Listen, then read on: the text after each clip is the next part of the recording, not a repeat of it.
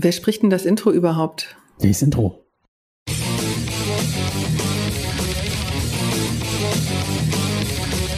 Ihr hört Pommesgabel. Den Podcast von powermetal.de.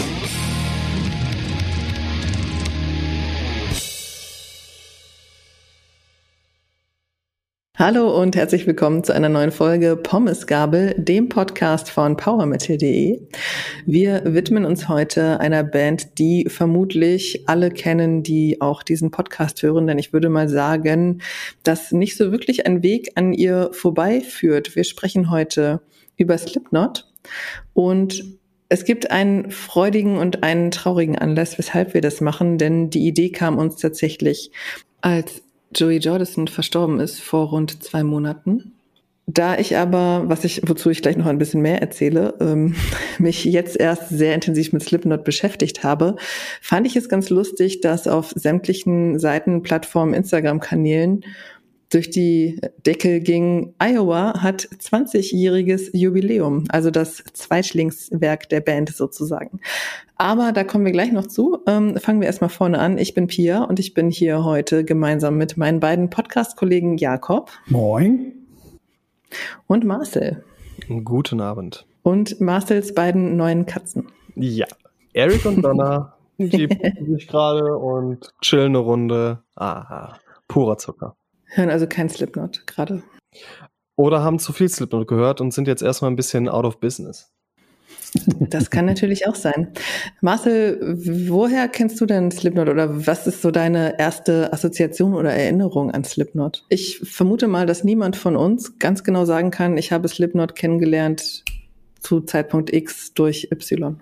Äh, doch, tatsächlich. Bei mir war es Left Behind. Damals, ich weiß nicht, ob es auf MTV oder Viva lief, da war das Iowa-Album von 2.1 relativ up-to-date und Left Behind wurde als Single ausgekoppelt und irgendwie empfand ich diesen speziell diesen Schlagzeugsound als unfassbar wuchtig und cool und rhythmisch und das hat mir damals eben als boah, 13, 14-Jähriger, 13-Jähriger eigentlich sehr gut gefallen. Ja, damals, wenn man mit härterer Musik angefangen hat, hat man irgendwelche anderen Kiddies mit Slipknot-T-Shirt gesehen. Das war eigentlich gang und gäbe, während ich dann irgendwie mit meinen Blind Guardian, Halloween oder Metallica-Shirts dann rumrannte, äh, lief mir dann irgendeiner mit, mit einem Slipknot-Shirt entgegen. Also die, die Berührungspunkte, die waren schon relativ früh da, habe aber die Band so danach ein bisschen aus den Augen verloren. Also ich habe mir dann den, äh, den kompletten Song Left Behind angehört. Der war mir ein bisschen zu chaotisch tatsächlich und wurde dann erst viele, viele Jahre später wieder auf Slipknot bewusst aufmerksam. Punkt, Punkt, Punkt. Genau. To be continued. Jakob, wie war es denn bei dir? Ja, ähnlich. Also ähm, ich kann das tatsächlich auch genau benennen, wann und durch wen. Und zwar war das ähm, Anno 2000, als mein Bruder nämlich, Grüße gehen raus, aus einem Auslandsjahr ähm, aus Amerika, also aus den USA, wiedergekommen ist. Da hat er das Debüt mitgebracht. Und das sollte alles verändern, was danach kam. okay, ich kann mich tatsächlich nicht erinnern. Natürlich kann ich mich daran erinnern, dass zu Schulzeiten ein paar Leute mit einem Slipknot-Shirt durch die Gegend gelaufen sind und hier und da hat man von der Band oder habe ich von der Band was mitgekriegt. Ähm, ich kann mich jetzt aber auch direkt mal outen, denn ich habe mich noch nie so wirklich mit Slipknot beschäftigt. Ich ähm, habe bevor ich mich auf diesen Podcast vorbereitet habe, nicht ein einziges Album durchgehört. Kenne natürlich den einen oder anderen Song, das habe ich jetzt beim Durchhören der Alben auch festgestellt. Aber ich bringe sozusagen die Note rein der unbedarften ähm, Ersthörerin oder weiß ich auch nicht. auf jeden Fall wahrscheinlich das genaue Gegenstück zu Jakob, der die Band, glaube ich, in- und auswendig kennt. Und ja, bei mir ist es nicht der Fall. Ich bin sehr blauäugig an die Band, an die Alben rangegangen und kann deswegen so ein bisschen frische Eindrücke schildern, die ich davon habe. Bin ja ein bisschen neidisch, ne? Wenn ich jetzt überlege, dass die Chance zu haben, das alles nochmal, das erste Mal zu hören, boah, geil. das, das habe ich mit, mit alten Metallica-Alben und mit dem Film Braveheart.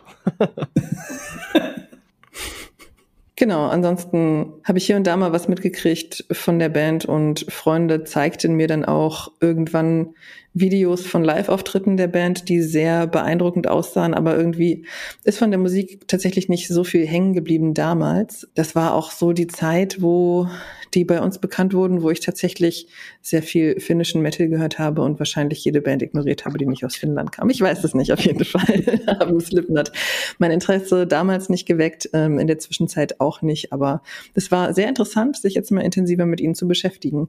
Aber bevor wir auf das Debütalbum eingehen und sozusagen damit in die Folge starten, Jakob, hast du noch ein paar Worte zum inoffiziellen Debüt beziehungsweise zu dieser Demo äh, Made Feed Kill Repeat? Genau, die kam 1996 raus, wobei man das gar nicht so genau sagen kann, dass die veröffentlicht worden ist. Wurde eigentlich gar nicht richtig veröffentlicht, aber sie kursierte auf jeden Fall 96 und wurde auch noch ohne Corey Taylor aufgenommen und auch mit anderen Gitarristen und klingt auch sonst ziemlich anders, als was man drei Jahre später zu Gehör bekommen hat und siedelt sich mit seinen Funk- und Jazz-Einflüssen eher im Crossover an.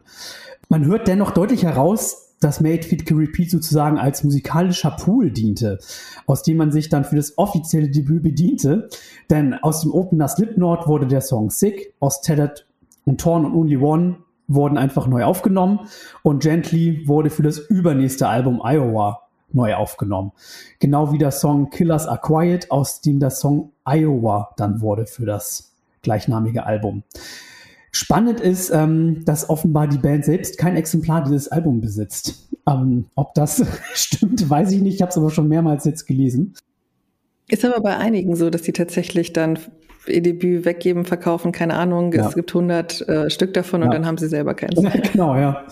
Ich habe es auch nicht selber, aber es gibt äh, das Album äh, auf den gängigen Streaming-Plattformen zu hören. Und ist auf jeden Fall spannend, gerade äh, die äh, Songs zu entdecken, aus denen sie sich dann bedient haben, ne, wie ich gerade aufgezählt habe. Ähm, und es ist wirklich, ja, wie soll ich sagen, ein bisschen anders. Also man hört wirklich, dass die Band da noch bis auf der Suche war und sich erst später kanalisiert hat, ne, wirklich herauskam, was wollen wir eigentlich, ne? Wobei das ja bei dem offiziellen Debüt auch teilweise noch nicht ganz klar war, aber da kommen wir gleich noch zu. Auf jeden Fall, wer da mal eintauchen will in die Welt Slipknots vor dem Debüt, ist das auf jeden Fall eine coole Sache und klingt wirklich sehr roh, auch ein bisschen heftiger teilweise. Gerade ein Gesang, der geht schon fast ein bisschen mehr Death Metal, in die, in die Death Metal Richtung. Ähm, spannend auf jeden Fall. Okay, klingt interessant, sollte ich vielleicht mal tun. Ähm, warum wird sich gleich im Laufe des Podcasts noch herausstellen. Ähm, noch ein paar Worte zu Joey Jordison vielleicht von dir, Jakob, denn mhm. er ist ja schon für dich auch ein größerer Einfluss gewesen, ja. wenn ich das so richtig mitgekriegt ja, habe. Ja, enorm. Also ich meine, ich habe ja auch 96, glaube ich, angefangen, Schlagzeug zu spielen und ähm, Anfang der 2000er, da habe ich dann das Schlagzeug auch schon ziemlich gut verstanden. und hab dann zu, ja, erstmal zu Beginn erstmal so die Offspring gehört und Metallica rauf und runter, ne? Und dann, als mein Bruder mit Slipknot ankam, da ging meine Kinnlade echt runter, ne? Ich konnte mir beim besten Willen nicht vorstellen, wie ein Mensch sowas spielen kann. Auch nach wie vor ist sein Schlagzeugspiel einfach, ja, nicht von dieser Welt, muss man sagen, ne? Also man hört sofort, wenn er spielt, der hat einen ganz eigenen Trademark-Sound und es ist nicht nur, nicht nur seine Geschwindigkeit, finde ich, ähm, auch einfach, wie er sich in die Songs einfügt. das kann man gar nicht so genau erklären. Das muss man einfach hören. Ich finde, das kann nur er so und der, sein Nachfolger Jay Weinberg gibt sich wirklich Mühe, äh, dem nachzukommen. Das sind wirklich große Fußstapfen, die er da getreten hat. Aber man muss sagen, dass Jerry Jordison wirklich ganz enorm viele Schlagzeuger beeinflusst hat, Anfang der 2000er bis äh, Mitte, Ende der 2000er. Ne? Und auch, wie soll ich sagen, das Spiel auch revolutioniert hat, finde ich. Das wirklich, muss man ihm ganz viel anrechnen für. Hut ab auf jeden Fall.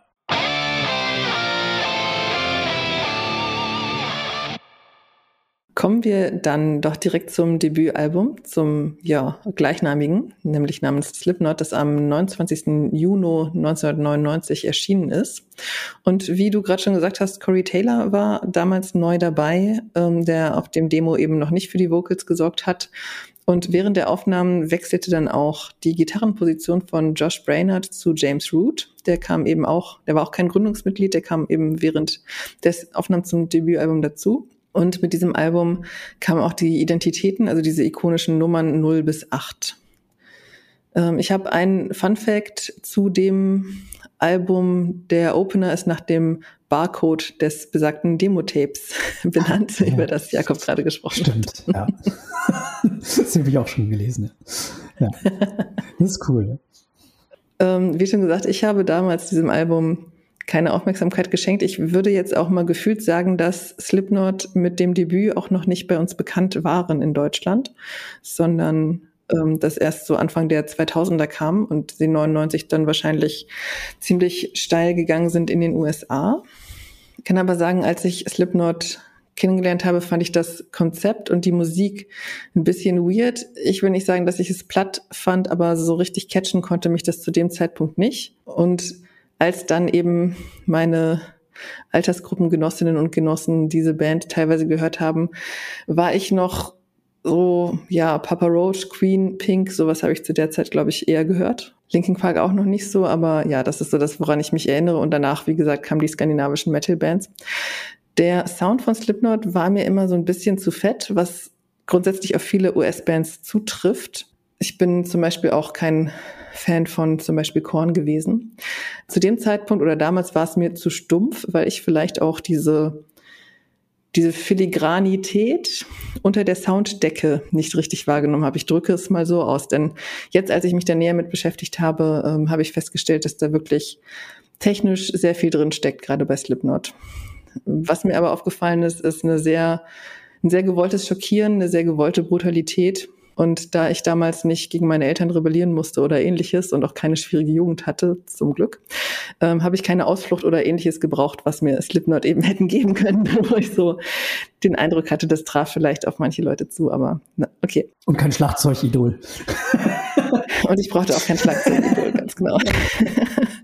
Also ich fand die Band damals ziemlich übertrieben, musikalisch nicht schlecht, aber es war nicht mein Ding. Und ich fand eher am amüsant, dass manche so auf dicke Hose gemacht haben, dadurch, dass sie eben Slipknot hören. Also das ist jetzt so in der Retrospektive, ähm, woran ich mich erinnern kann, wie ich Slipknot damals wahrgenommen habe. Ich schätze aber, oder jetzt, nachdem ich das Debüt auch gehört habe, denke ich, dass Slipknot da wirklich soundtechnisch was Neues gemacht haben und so die Musikwelt an sich auch sehr damit bereichert haben mit dem, was sie damals schon gemacht haben. Und ja, die Live-Shows sind auf jeden Fall sehr spektakulär damals schon gewesen. Ja, heute gefällt mir die Band sicherlich auch deshalb besser als früher, weil ich anfangs viel traditionellen Metal gehört habe und nach Symphonic Metal auch eher im Death und Thrash Metal unterwegs war und jetzt doch eher auch diese moderneren Stilrichtungen höre, die ganz offensichtlich, wie mir jetzt auch verstärkt aufgefallen ist, von Slipknot sehr ja beeinflusst wurden. Ich gebe jetzt aber, bevor ich noch mehr zum Debüt sage, das Wort erstmal an Marcel weiter. Wie ist denn dein Eindruck oder deine Worte zum Debütalbum? Hm, das Debütalbum ja, von 99. Äh, zu dem habe ich ehrlicherweise den geringsten Bezug, auch im Nachhinein das Album, das ich nicht so gerne höre. Für mich ist es ein bisschen unstrukturiert, teilweise noch zu orientierungslos und die Wut ist mir auch ein bisschen zu blind obwohl es natürlich ein sehr, sehr intensives Album ist, aber mir fehlt halt auch persönlich so ein bisschen der Tiefgang und die Möglichkeit, in die Songs wirklich einzutauchen. Also als wenn wirklich man mit dem Auto gegen eine Wand fährt. Man kann nicht durch die Wand fahren, sondern man prallt an der Wand ab. Als würde man halt diesen Thrash, Death, Industrial, Punk, Rap, Hardcore in einen Mixer werfen und da wollten einfach neun Musiker einfach schauen, was dabei herauskommt.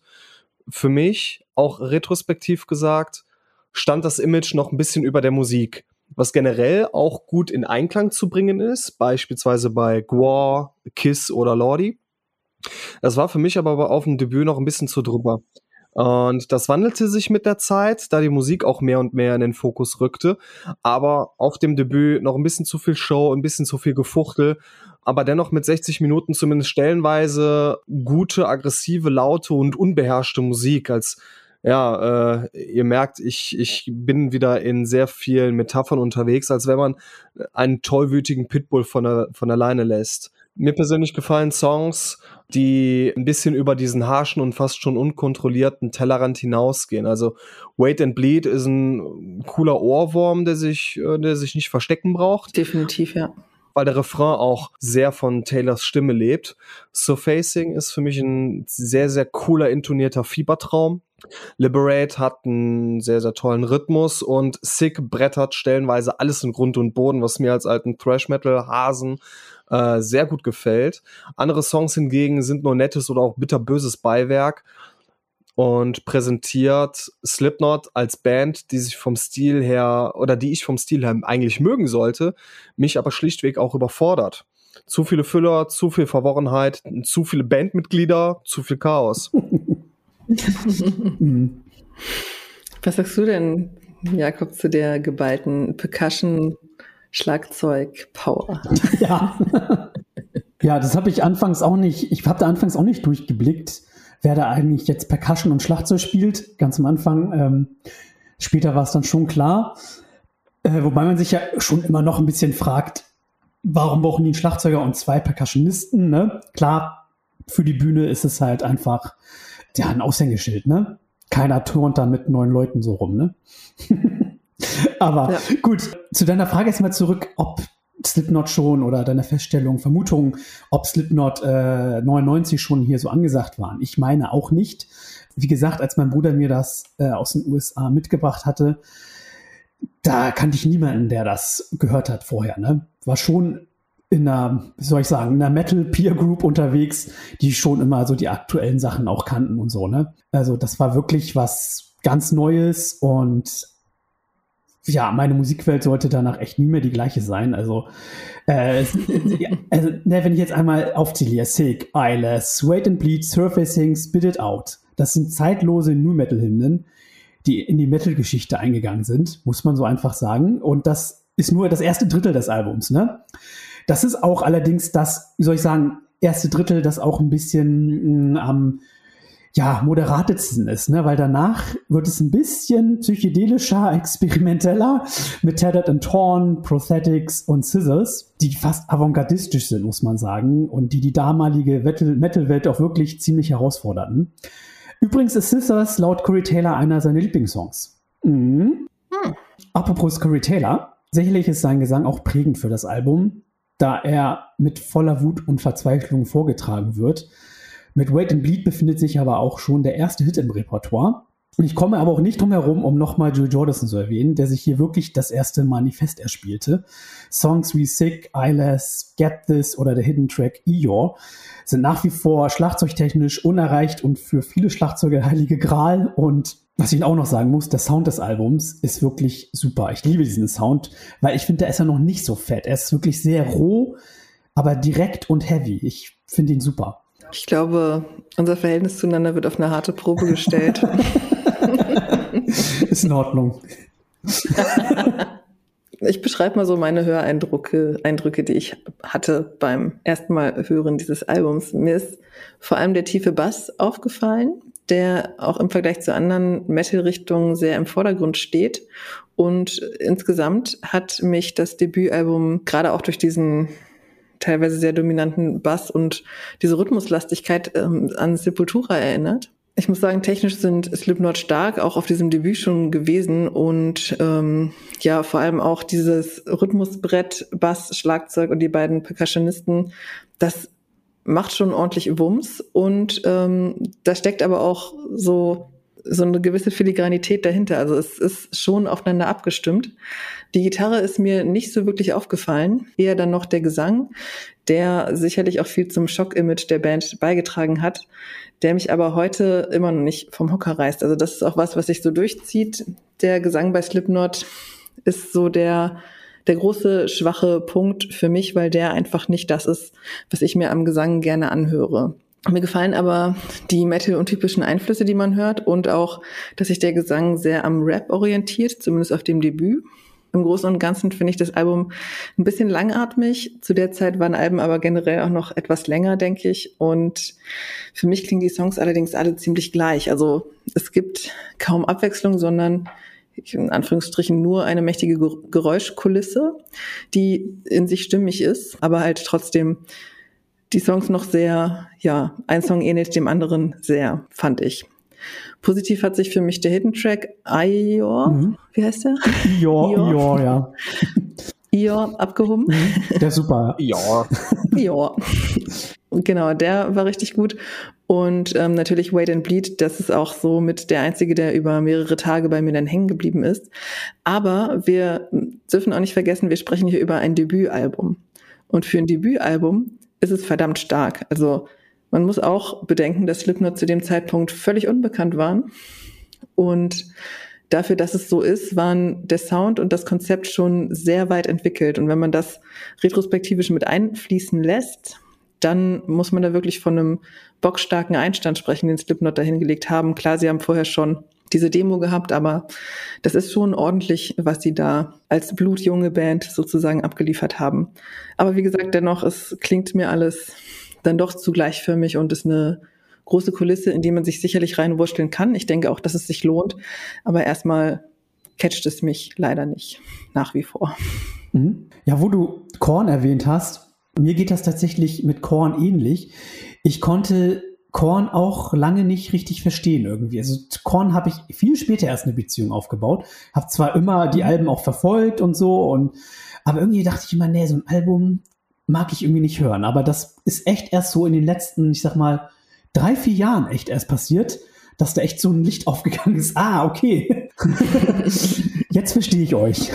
Und tatsächlich fand ich aber auch Slipknot immer so auch die technischste Band von denen allen. Auch, äh, ne, nehmen wir noch ein Limp Bizkit dazu, ne? Mhm. Was? Grinst. Ich freue mich schon, wenn wir äh, aus einem hoffentlich sehr, sehr erfreulichen Grund mal einen Rückblick über Limp Bizkit machen. da werde ich dann ähnliches vortragen mit. Ich habe die Band lange ignoriert und beschäftige mich jetzt ja. neu damit. Also wenn Slipknot nächstes Jahr das erste Mal auf dem Wacken Open Air spielen sollte, vorausgesetzt es findet statt. Endlich mal, ja. Limp Bizkit ist ja auch eine Band, die äh, dort ihr Debüt feiert. Eigentlich könnte man das zum sehr, sehr guten Anlass ähm, nehmen, mal so die alte Chocolate Starfish oder so nochmal rauszuholen. Ja. also, ja, da fand ich Slipknot immer am interessantesten und noch später kam ja Mudwayne, ja. Ich weiß, die kannten, glaube ich, noch weniger, aber die haben, finde ich, die New Metal eigentlich perfektioniert, ne? Muss man wirklich sagen. Die waren richtig interessant eigentlich, aber kamen auch nie aus ihrem, ja, wie soll ich sagen, Underground-Dasein heraus so richtig, ne? Mhm. Ja. Ich denke auch, bei Slipknot haben, hat dieses Auftreten einen sehr hohen Anteil auch dran, dass ja. sie so erfolgreich geworden ja. sind. Ne? Genau, anfangs einfach diese Bühnenrampensäue rauszulassen, ne? Die haben ja war eine, eine unglaubliche Energie, energetische Show gehabt früher, ne? Und dann mhm. haben sie ja, ich sag mal, oh, wann war das? Ich sag mal so 2009, 10 ging das ja dann los mit ihren großen Bühnenaufbauten auch und dann ja später auch mit ihren Arenen-Shows, wo sie dann ja gigantische Bühnenshows hatten, ne? Und dann eher nicht mehr so wild rumgesprungen sind. der sich dabei ja auch einiges gebrochen, ne? Ja, genau, ja. Das haben sie dann später eher der, ja, die Wirkung eher der, der Bühnenshow überlassen und nicht so ihren eigenen Auftreten. Also kann ich auch verstehen, ne? Man kann nicht irgendwie 20 Jahre lang wie wild rumspringen und ins Publikum sich fallen lassen. Irgendwann geht das nicht mehr, wenn man lange mhm. Musik machen möchte. Ich glaube aber auch, dass das mich noch zusätzlich so ein bisschen abgehalten hat, ähm, weil ich, glaube ich, auch einfach dachte, durch diese enorme Geräuschkulisse, die ich damals nicht so gut durchdringen konnte und eben diese Riesenshow, dass ich eben auch dachte, okay, es geht hier tatsächlich nur um die Show und nicht wirklich um die Musik. Von daher war es jetzt mal erfrischend, die Musik in den Vordergrund zurück. Ja, und gerade in der traditionellen Metal-Welt ist ja das Debüt auch gar nicht angekommen, ne? Wenn man mal guckt, so ne, Ende der 90er war ja Metal auch gerade so wieder am Genesen ein bisschen, ne? ja, ich würde eher so en, äh, Anfang der Nullerjahre sagen. Ja, ja, so war ein Übergang, ne? Und da war halt dieses ja. Debüt halt voll so ziemlich gehasst auch bei vielen, ne? Oder nicht verstanden. Nicht verstanden. Genau. Ja. Hm. Ne, da ich jetzt nie so der traditionelle Liebhaber war, also ich habe damals zwar auch viel Metallica und Thrash Metal gehört, aber auch schon, hatte immer schon auch ein Ohr für was sonst noch drumherum passiert, war es jetzt nicht, nicht so schockierend, sag ich mal, oder nicht so. Hm, ich habe sie schon verstanden irgendwie, sag ich mal. Und da sind ja auch tatsächlich viele Metal-Einflüsse drin. Auf jeden Fall. Man, ja, klar. Ne, also ich habe bei ganz vielen Stellen gedacht, oh, das klingt jetzt hier sehr nach Slayer oder mhm. diverse amerikanische, vor allem Thrash- und mhm. Death Metal-Bands waren da so mhm. in meiner Assoziation. Ja, ja, oder auch hier Sepultura, was du ja auch gesagt hast, ne? Mhm. Finde ich auch. Ja. ja. Kann man schon finden, ja. Ja, mhm. klar.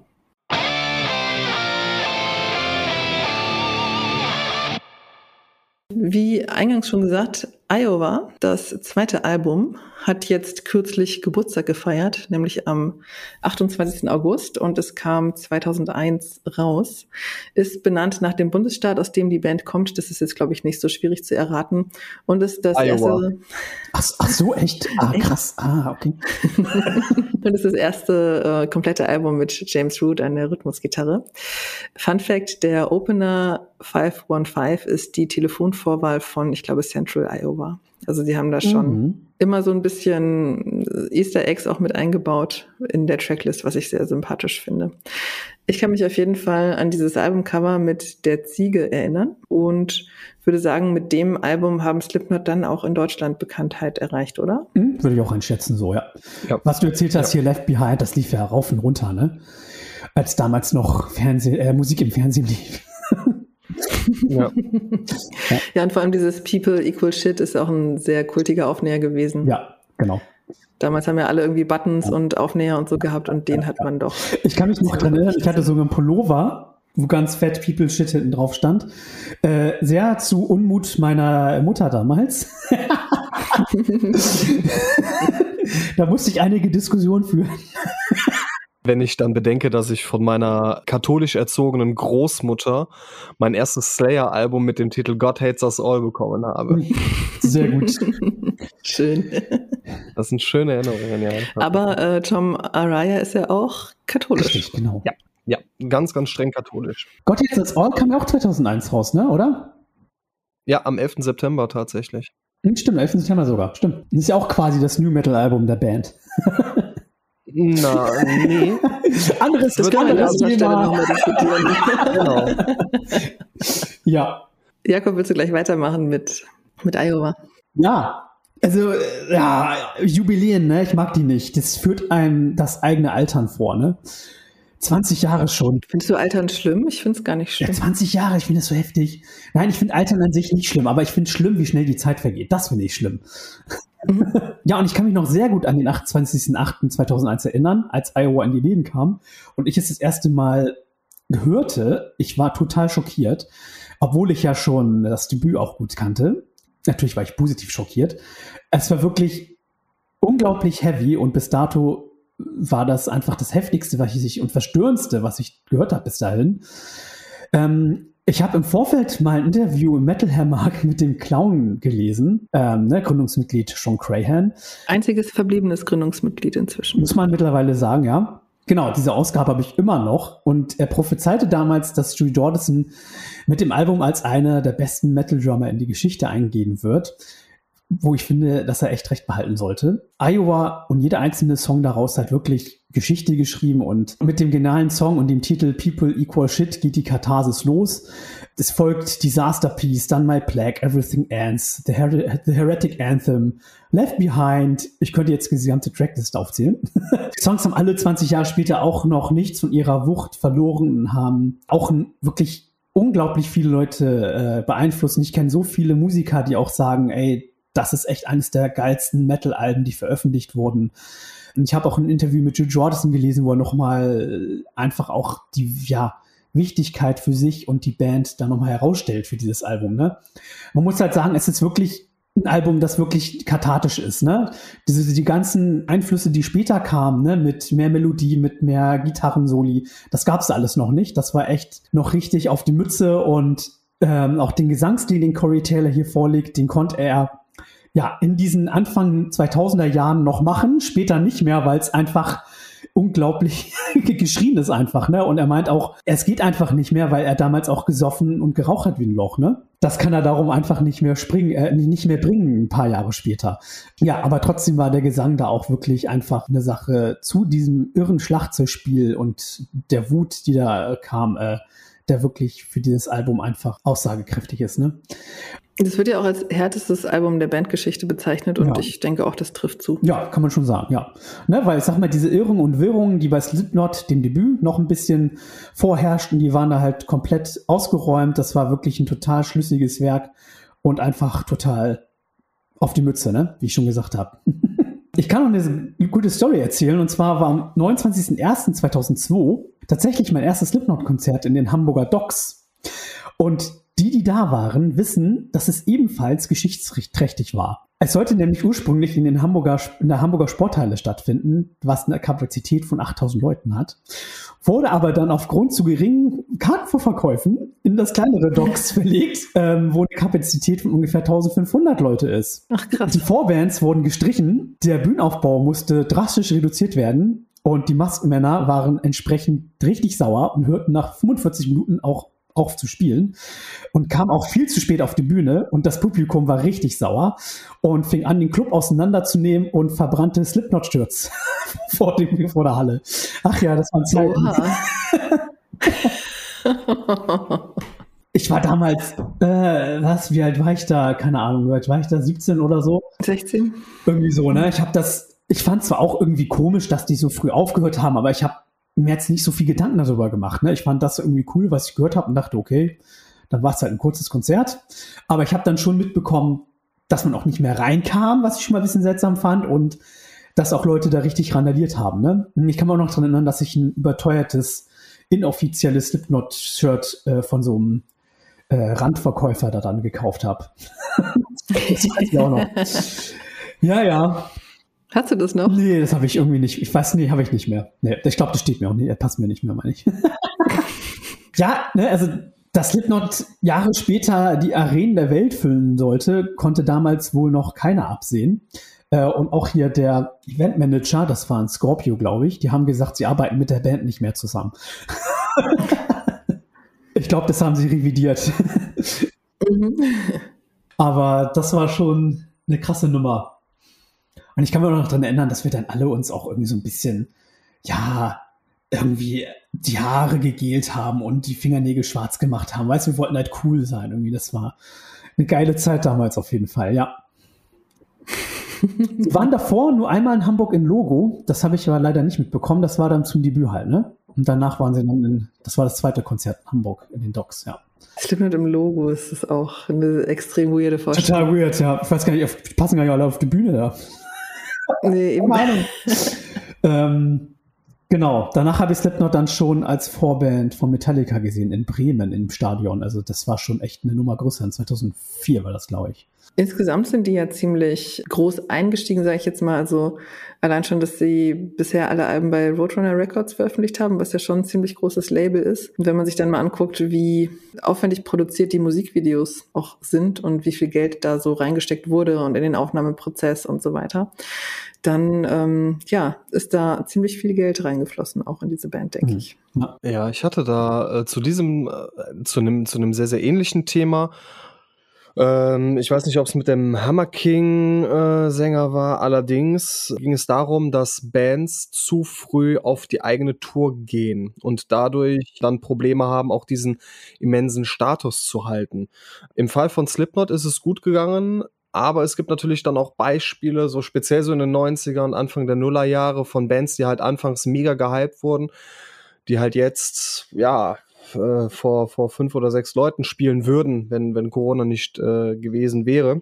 Insofern kann es gut gehen, aber kann auch gut in die Hose gehen, wenn man eine Band zu früh zu sehr hypt. Mhm. In, äh, seitens der Plattenfirma. Ja. Wie hat dir denn ähm, Iowa gefallen, Marcel? Das war ja dein, dein Einstieg sozusagen, ne? Dein erster Berührungspunkt. Genau. Äh, damals gab es ja noch kein Internet oder zumindest äh, noch kein so allzu ausgeprägtes Internet. Sehr langsames, 56k oder 48k je nachdem, was man hatte. Ne? Also so ein Musikvideo runterzuladen oder ein Song war schon erstens illegal, zweitens aufwendig. Richtig. Ich war dann irgendwann, als ich äh, Slipknot durch Left Behind mal kennengelernt habe, zumindest den Namen mal gehört habe und dieses sehr, sehr geile Drumming gehört habe, in irgendeinem Plattenladen und mir fiel dann, also nicht im Urlaub, sondern wirklich in meiner Heimat, liebe Ich wollte gerade fragen. und ich habe dann das, das Artwork mit der Ziege drauf gesehen und dieses Hochglanz-Artwork das, das sah so mega, mega gut aus. Und was halt jetzt auch 20 Jahre auffällt, ist immer noch der fast zeitlose Sound, der allerdings ähm, jetzt immer noch ein bisschen zu dick aufgetragen ist, aber immer noch sehr aktuell ist.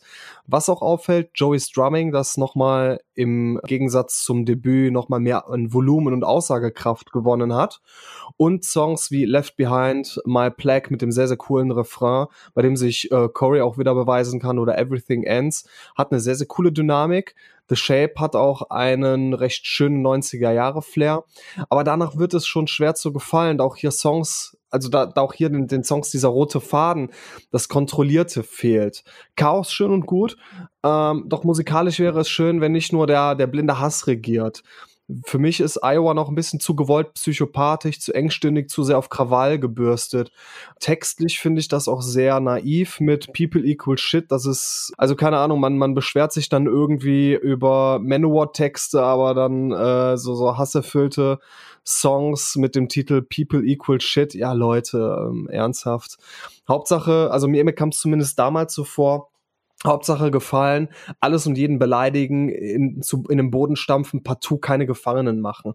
So wie ein typisches, trotziges Kind, das beim 80. Geburtstag der Oma den Kuchen von der Fensterbank wirft, um hauptsächlich irgendwie aufzufallen, ohne richtigen Grund. In Disaster Piece heißt es Noises, Noises, People Make Noises. Kann man natürlich auch ein bisschen auf die Band beziehen im Hinblick auf die Musik. Ja, auch plakativ If You're the 555, I'm the 666. Alles voller Hass und dem Untergang geweiht. Vielleicht waren da auch nur die zwei Jahre zwischen dem Debüt und dem Nachfolger zu wenig. Vielleicht hätte man die Songs ein bisschen reifen lassen sollen, meiner Meinung nach, und nicht in auf Teufel komm raus so viele Hasstiraden wie nur möglich an den Mann bringen sollen. Ähm, ein Album mit Licht und Schatten, wie im Videoclip zu Left Behind, in dem zwar die Sonne scheint, aber dennoch sehr viel Schatten und Unheil vorkommt. Mhm. Ich muss gestehen, dass ich mir gar nicht so wirklich ein Musikvideo angeschaut habe, sondern immer nur zwischendurch mal reingeluschert, weil ich das dann halt so also ich wollte mich halt auf die Musik konzentrieren und nicht wieder ablenken lassen von dem ganzen Drumherum. Ähm, mir gefällt Iowa definitiv besser als das erste Debüt. Ich finde es insgesamt immer noch zu gewollt brutal, aber die melodischen Parts in, was ihr auch schon erwähnt habt, zum Beispiel My Plague, stehen im Album sehr gut und für meinen Geschmack bringt es auch so ein bisschen Punkrock mit rein. Ähm, die Gitarre kommt auch ganz schön raus bei dem einen oder anderen Song, aber auch hier stehen Bass und Gesang ziemlich im Vordergrund, für meine Ohren zumindest. Mir gefällt tatsächlich auch die zweite Hälfte des Albums wesentlich besser als die erste. Also der Übergang mit Gently ist sehr gut gelungen. Und dann kommen eben die Songs, die ihr auch schon angesprochen habt, also Left Behind, The Shape. Und I Am Hated finde ich auch sehr stark. Kann es sein, dass so in der zweiten Hälfte mehr Klargesang drin ist? So kam mir das irgendwie vor. Auf jeden Fall mehr Variationen, ne, würde ich sagen, ja. Hm. So insgesamt kann ich den Gesang nicht so ganz einordnen. Also es sind keine Screams wie beim Death Metal, so keine Growls, es ist so ein komischer Mischmasch und ja, wie eingangs schon erwähnt, werde ich damit nicht wirklich warm. Der, der schreit sich einfach die Seele aus dem Leib, ne? das ist einfach ja. geschrien, gebrüllt. ja, auf jeden Fall. Ähm, seltsam. Eigentlich mache ich das ja total gerne, wenn der Gesang jetzt nicht so auf schön ist, sondern da schon diese Emotion extrem drin ist.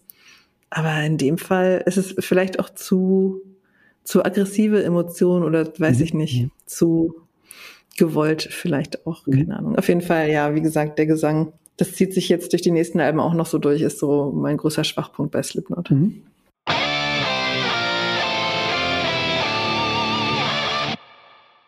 Okay, kommen wir zum dritten Album, Volume 3, The Subliminal Verses, das am 25. Mai 2004 rauskam. Zwischendurch waren die Musiker mit ihren Nebenprojekten unterwegs. Also zum Beispiel waren Corey Taylor und James Root bei Stone Sour sehr aktiv. Sean Crahan hat mit To My Surprise was gemacht und Joey Jordison war bei den Murder Dolls allerdings, ich glaube, als Gitarrist, ne, und nicht als Schlagzeuger. Hm? Genau. Ich fand, dass Slipknot da wesentlich melodischer wurden. Vor allem auch der Sänger Corey Taylor ist damit wesentlich mehr Melodie in der Stimme dabei.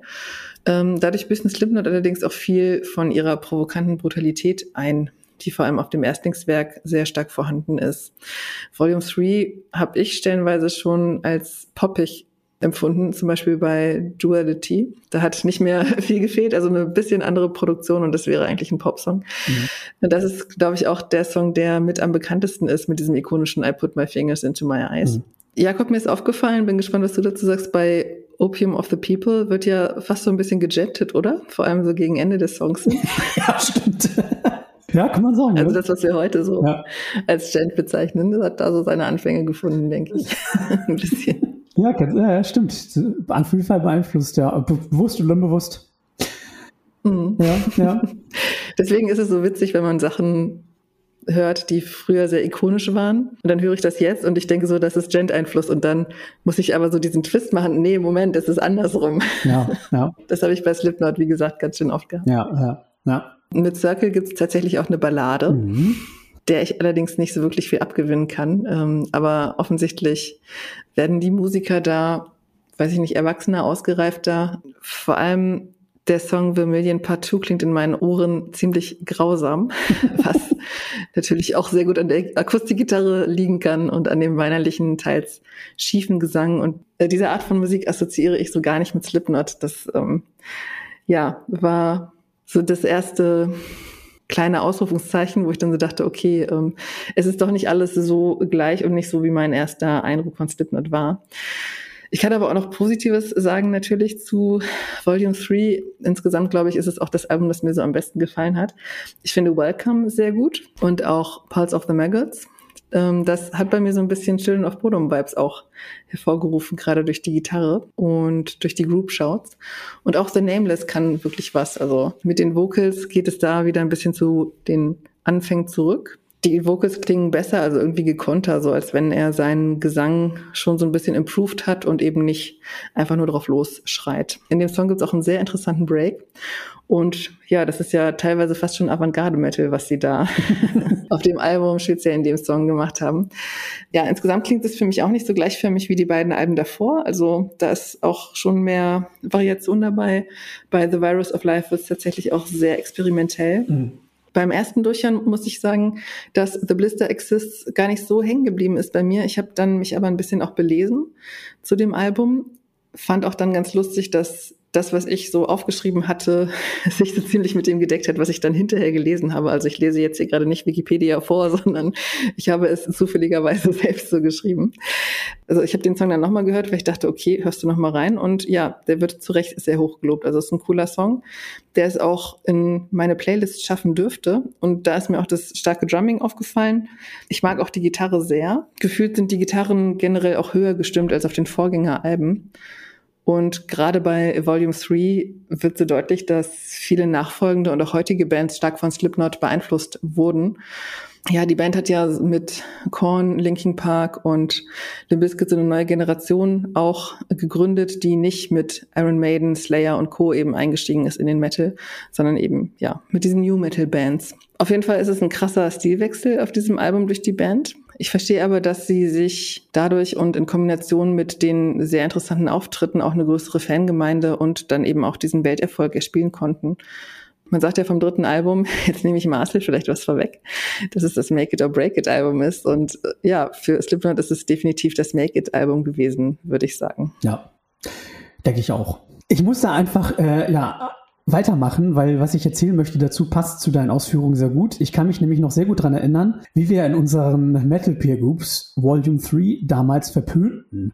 Ja, das klingt, das klingt wie Britney Spears. Das weiß ich noch. Hat einer mal gesagt. Und, ach, und aus Protest habe ich mir das Album sogar nicht zur VÖ geholt. Hm, das muss man sich mal vorstellen. Mhm. Ich muss auch sagen, dass ich damals diese Diskrepanz zwischen diesem gewollt hart brutal, also diesem Auftreten und diesem doch poppigen melodischen Sound ein bisschen schräg fand. Ja, Deswegen kann ich das gut verstehen. Na, aber was ist passiert? Im Nachhinein eigentlich gar nicht Schlimmes. Slipknot hat sich lediglich weiterentwickelt und legte mehr Wert auf Melodien hin zu melancholischen Halbballaden, aber auch etwas vertragtere Songs und erstmals auch ja richtige Gitarrensoli. Kurzum, das Stones-Horror-Einfluss, wo ne, Gitarrist James Root und Corey Taylor ja lange gemeinsam musiziert haben, wurde größer. Ne, ich denke mal, die haben sich auch gesagt, ey, so ein Iowa können wir nicht nochmal machen und wollen wir auch nicht. Mhm. Wir wollen, ne, wir können mehr. Einfach weil sie mit Corey Taylor auch wirklich einen versierten Sänger haben, der auch stark singen kann, ne, wo der. Ist Ihnen dann auch irgendwann mal aufgefallen? ja, ja, ja, ich denke echt, ne, wo der wirklich, äh, der, der Klagesang ist einfach wirklich einzigartig, finde ich, von ihm nach wie vor, ne. Natürlich habe ich mir das Album dann etwas später doch zugelegt und mittlerweile gefällt es mir sehr gut und ich finde sogar, dass es echt auch einzigartig klingt in der Diskografie. Wir haben hier Monsterbanger wie den Opener The Blister Exists mit prominenten Percussion-Part. Sowas gab es vorher auch noch nicht. Mit 3-0 folgt dann eine Adrenalintherapie vom Feinsten und Duality und Before I Forget spielen immer noch auf allen Metal-Partys der Welt eine wichtige Rolle. Mit Pulse of the Maggots hat Slipknot seinen Fans eine Hymne geschrieben. Nachdenklicher wird es dann mit Circle oder Vermilion Part 1 und 2, was aber auch definitiv eine Bereicherung für Slipknot Sound war und ist. Ja, ist eine Bereicherung. Gut finden muss man es ja nicht. ähm, ja, ich muss auch sagen, ich höre mir bei dem Album auch am liebsten die Songs an, die zur Sache gehen. Ne? Aber wahrscheinlich ist das trotzdem der Schlüssel zu dem Weltruhm, der dann folgte. Dynamik, der hier einsetzte. Marcel, wie hast du es denn gehört? Ja, nach Iowa wurde es für mich mit Slipknot ein bisschen besser. Als ob es für Slipknot irgendwie am besten wäre, sich einfach mehr Zeit für die Alben zu lassen. Die haben ja auch erstmals mit äh, Rick Rubin zusammengearbeitet, der auch für einen ziemlich coolen Sound gesorgt hat.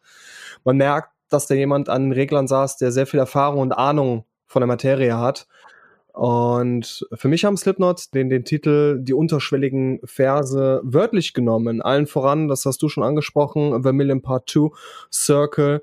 Auch der Tiefgang in Form von nicht ganz so wüsten und unkontrollierten Wutausbrüchen fällt für mich sehr gut ins Gewicht. Genauso wie die emotionalere, nachdenkliche und ruhigere Seite von Slipknot. Akustik, Gitarren und Streicher bei Slipknot, wow und was ja auch schon gesagt wurde, Band hatte ja eine Auszeit. Corey hat sich um äh, Stone Sour gekümmert, Joey um Murder Dolls, Sean um My Surprise. An den Masken wurden gefeilt und das hat den Mitgliedern sehr gut getan. Es ist keine eingängige, bitterböse Knippelorgie, sondern für mich sehr filigran. Trotz melancholischer Momente ist das Album in sich stimmiger, homogener für mich als äh, das, was Slipknot äh, in den vorherigen Jahren eben auszeichnete. Und dadurch wirken auch die Brutalo-Attacken wesentlich definierter und cleverer zu Ende gebracht, wie in 3-0, Welcome, Duality, Before I Forget.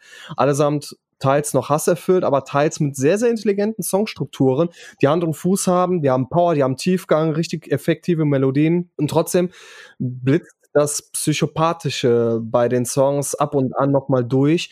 Die Texte sind auch nicht mehr so plump wie auf den vorherigen Album. Und für mich ist es eine gute, bestellenweise sogar sehr gute Kombi aus bodenständigem Thrash Metal, wüstem Death Metal Geknüppel und noch etwas zu übermotiviertem Nu Metal, an dem die Band allerdings noch gefeilt hat. Man merkt einfach, dass die, das Slipknot sichtlich erfahrener und weitsichtiger an das Album herangetreten ist. Ja, definitiv. Ähm, der Durchbruch, Durchbruch und der populärere Erfolg dann auch für Slipknot. Mhm.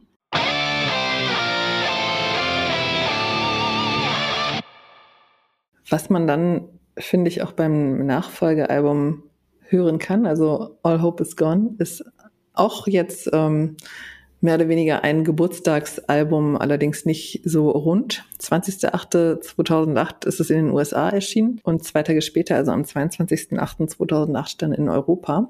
Ich habe äh, mich belesen, dass 30 Songs ursprünglich mal entstanden sind für dieses Album und es aber nur zwölf dann aufs Album geschafft haben, weil viele von den anderen zu experimentell gewesen sind was ich mir dann beim Hören des Albums durchaus vorstellen konnte, dass dann eben alles, was zu experimentell war, äh, ja, rausgenommen wurde.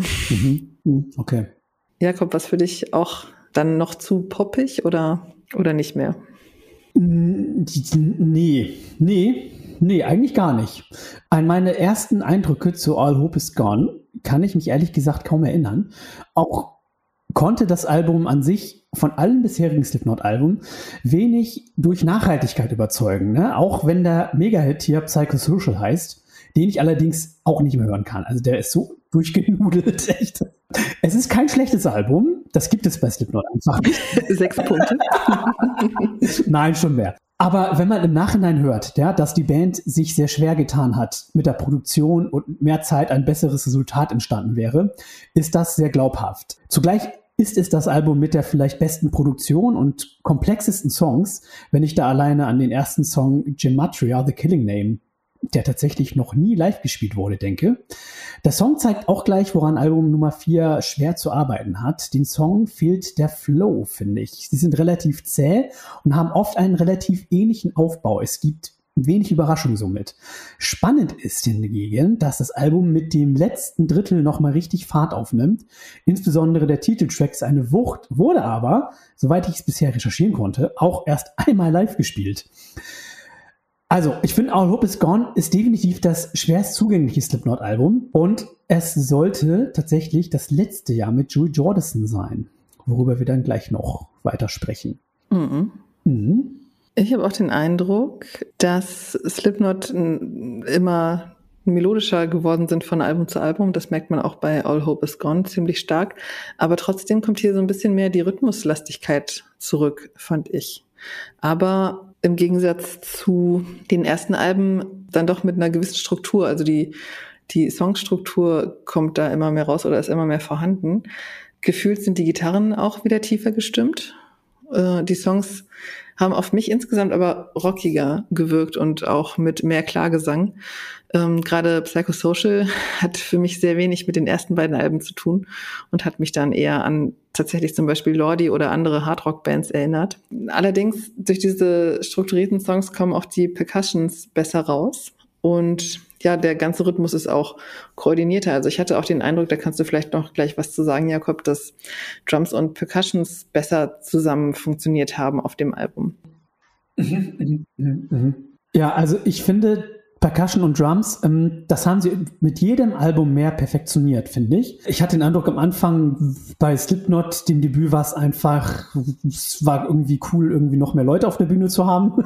Und jetzt mittlerweile, wenn wir jetzt mal springen zu ähm, We Are Not Your Kind, dem aktuellen Album, wir sprechen noch später darüber mehr, da merkt man wirklich, dass da enorm viel passiert ist, Percussion und Schlagzeugmäßig, wie die aufeinander einspielen und ja. sich kombinieren miteinander. Mhm. Ja, also das ist wirklich äh, mit jedem Album mehr hörbar und bei All Hope Is Gone äh, auch schon viel mehr, ja. Auf mich hat auch All Hope Is Gone insgesamt jetzt verglichen ne, mit den ersten beiden Alben ziemlich weichgespült gewirkt. Und die Gleichförmigkeit der Songs ist im Gegensatz zum Vorgänger zurück. Allerdings nicht diese krasse, brutale Mischung, eben wie bei den ersten, sondern poppig, rockig, strukturiert mit viel Klagesang oder auch diesem Rock Hardrock-Gesang, den man auch von Nickelback kennt, den ich übrigens auch nicht sonderlich mag. Ähm, Gerade Nummern wie Gehenna finde ich sehr langweilig. Es gibt auf dem Album insgesamt aber nette Abwechslung beim Tempo und zum Beispiel This Cold Black hat einen ziemlich coolen Gitarreneinstieg, das catcht mich dann wieder. Allerdings kann gerade die angesprochene Nummer This Cold Black diese Spannung nicht so richtig aufrechterhalten über die ganze Songlänge. Ähm, selbiges gilt auch für Wherein Lies Continue bei dem vor allem der Klagesang dann für mich auch hervorsticht. Und ja, nochmal, ich finde, Balladen passen einfach nicht so richtig zu Slipknot, zu diesem ganzen Konzept. Ich finde das ziemlich weird. Und auch wenn Snuff technisch gut klingt und mit den elektronischen Elementen und diesem Break drin sehr innovativ ist und auch sehr gut gelungen ist, erwarte ich sowas von der Band einfach nicht. Also das geht für mich einfach nicht zusammen. Es passt aber tatsächlich zu diesem neu eingeschlagenen Sound, also zu dieser neuen Richtung ganz gut. Und ja, ich mag auch die Gitarren im Titeltrack. Das ist ja, glaube ich, der Rausschmeißer. Sehr gerne. Mhm, ja. ähm, die erinnern mich stellenweise sogar an Gojira mit dieser mantraartigen Wiederholung. Kann ich verstehen, ja. Gerade in dem Song hat mich das generell auch sehr an Melodic Death Metal erinnert. Mhm. Was sagst du denn, Marcel?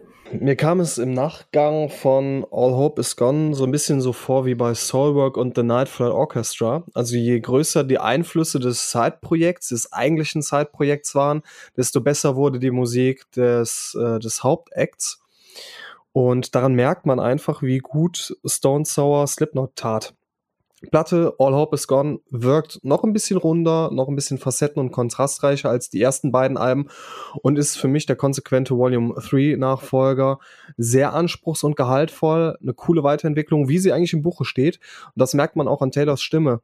Ähm, das aggressive Screaming weicht immer mehr seiner, wie ich finde, sehr schönen Klarstimme ab.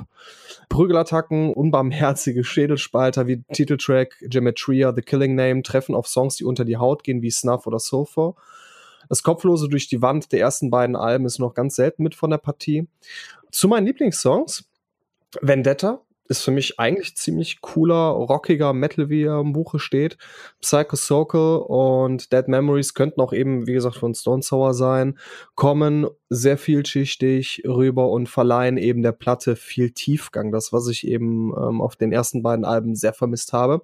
Über weite Strecken präsentiert sich auch Slipknot von ihrer musikalischen Schokoladenseite, obwohl man da auch die nachdenklichen Parts merkte, dass es die Band schwer hatte, auch diese Weiterentwicklung zu Papier zu bringen. Das, was du gesagt hast, Jakob. Ähm, es war klar, dass es noch experimenteller werden soll, aber das Album driftet in seinen Extremen auch weit auseinander. Das äh, kann man dem Album nun nicht zugute halten. Was auch etwas schade ist, dass die Kluft zwischen Lückenfüller und absoluten Hits noch größer ist als auf dem Vorgänger. Es gibt halt nur wenige Stücke, die mit der Zeit wachsen. Entweder sind sie von Beginn an schon absolute Monster oder bleiben kleine harmlose Kleffer. In puncto Songwriting gefällt mir auch Volume 3 noch ein bisschen besser, da manche Texte auf All Hope is Gone etwas mehr Feinschliff hätten vertragen können. Aber im Grunde genommen ist es musikalisch ein sehr gehaltvolles und aufgrund der Diversität inmitten dieser einstündigen Spielzeit auch sehr interessant. Mhm. mhm. Ich kann mich auch an den Hype erinnern, den es um dieses Album gab, als es 2008 rausgekommen ist. Und ich kann mich auch erinnern, ich habe damals hauptsächlich Melodic Death Metal gehört, also viel Children of Bodom oder In Flames, sowas in der Richtung. Und gerade wenn man mit dem Sound im Ohr an dieses All Hope is Gone Album rangeht, dann ähm, wird dieses gewollt, hart, schockend, brutal, so was dann doch mit der Musik nicht so ganz zusammenpasst, ja, ähm, wirkt ein bisschen seltsam, muss ich sagen. Aber Vendetta hast du ja gerade schon angesprochen, hat durchaus auch harte Passagen und Stärken, reißt es dann für mich aber nicht raus. Also das Album ist mir insgesamt einfach wirklich zu rockig. Und gerade mit dem Album aus von meiner neutralen Nicht-Fansicht sozusagen, ähm, waren Slipknot dann zu dem Zeitpunkt für mich ziemliche Mainstream-Schocker, die zahm genug für Publikumsmedien äh, sind, ähm, was dem Erfolg sicherlich auch zuträglich ist und sie zu einer perfekten Einstiegsband macht. Aber gerade All Hope is Gone würde ich mir jetzt später nicht noch weiter einhören, im Gegensatz zu Volume 3. Da war schon der ein oder andere Song, wo ich sage, da würde ich doch noch mal häufiger reinhören. Mir fehlen da vor allem diese abgefahrenen Besonderheiten, die mich dazu bringen würden, mir das mehr anzuhören und die gerade anfangs eher dabei waren und auf Volume 3 immer noch ein bisschen durchkamen. Trotzdem Gerade bei All Hope is Gone klingt vieles für mich so, als wenn ich es schon mal gehört hätte, allerdings nicht von Slipknot. Und ich kann eben nicht sagen, was zuerst da war. Also meine Assoziationen sind eher traditionelle Metal-Bands bei diesem Sound, aber wahrscheinlich haben Slipknot auch einfach Einflüsse von Metallica und Co. und auch Thrash Metal genommen, transformiert und dann wiederum weitergegeben. Also es schließt in meinem Musikwissen so eine Evolutionslücke sozusagen. Also dieses Bindeglied zwischen den alten traditionellen Metal-Bands und eben jetzt dem neueren Sound. Hm, ja, kann man so ja. sehen auf jeden Fall, ja.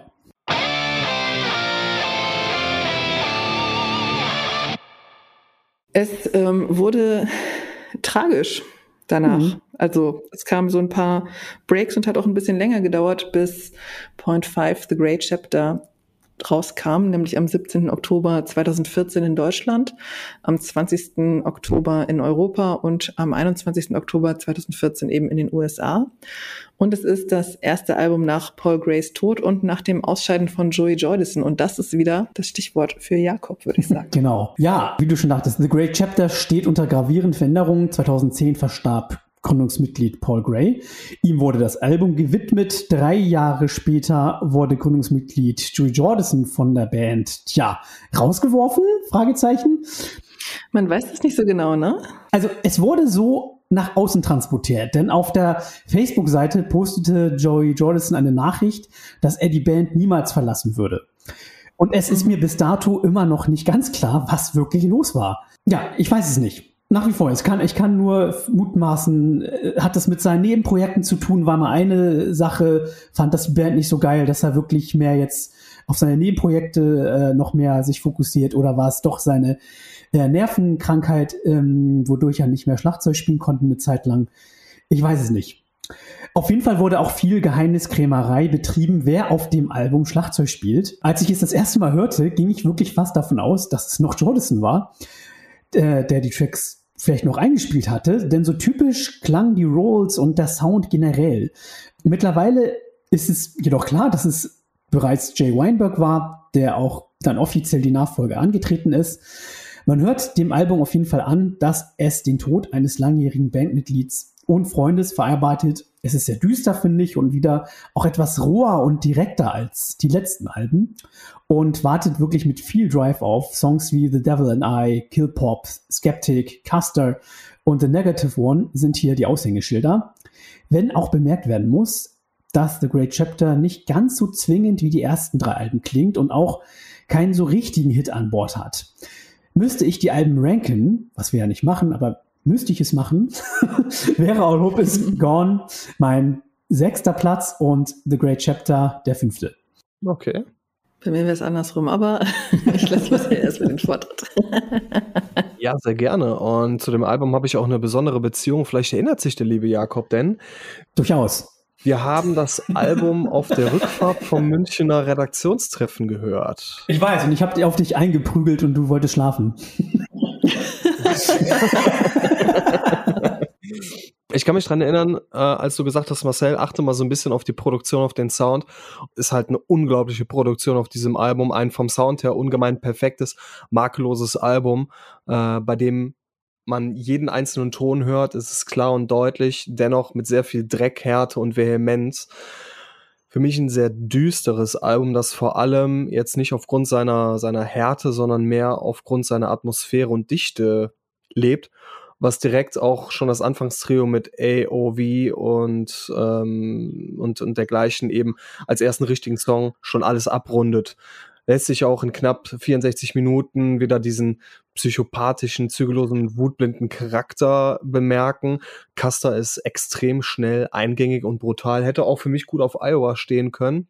Aber im Albumkontext gefällt mir der Track dennoch da er sich sehr gut vom restlichen Material abhebt und trotzdem alles wie aus einem Guss klingt. Generell wieder recht experimentell, wie ich finde. Wenn wir Elektroklänge wie in Killpop oder Ambientklänge wie in Sarcastrophe ähm, genauso im Song-Universum Slipknots jetzt innehaben, wie diese ganz düsteren, melancholischen Töne wie in Goodbye oder If Rain is What You Want, bei dem man den Tod von Paul äh, sehr deutlich heraushört oder beziehungsweise ähm, bei denen der, der Tod von Paul Gray am ehesten Einfluss findet.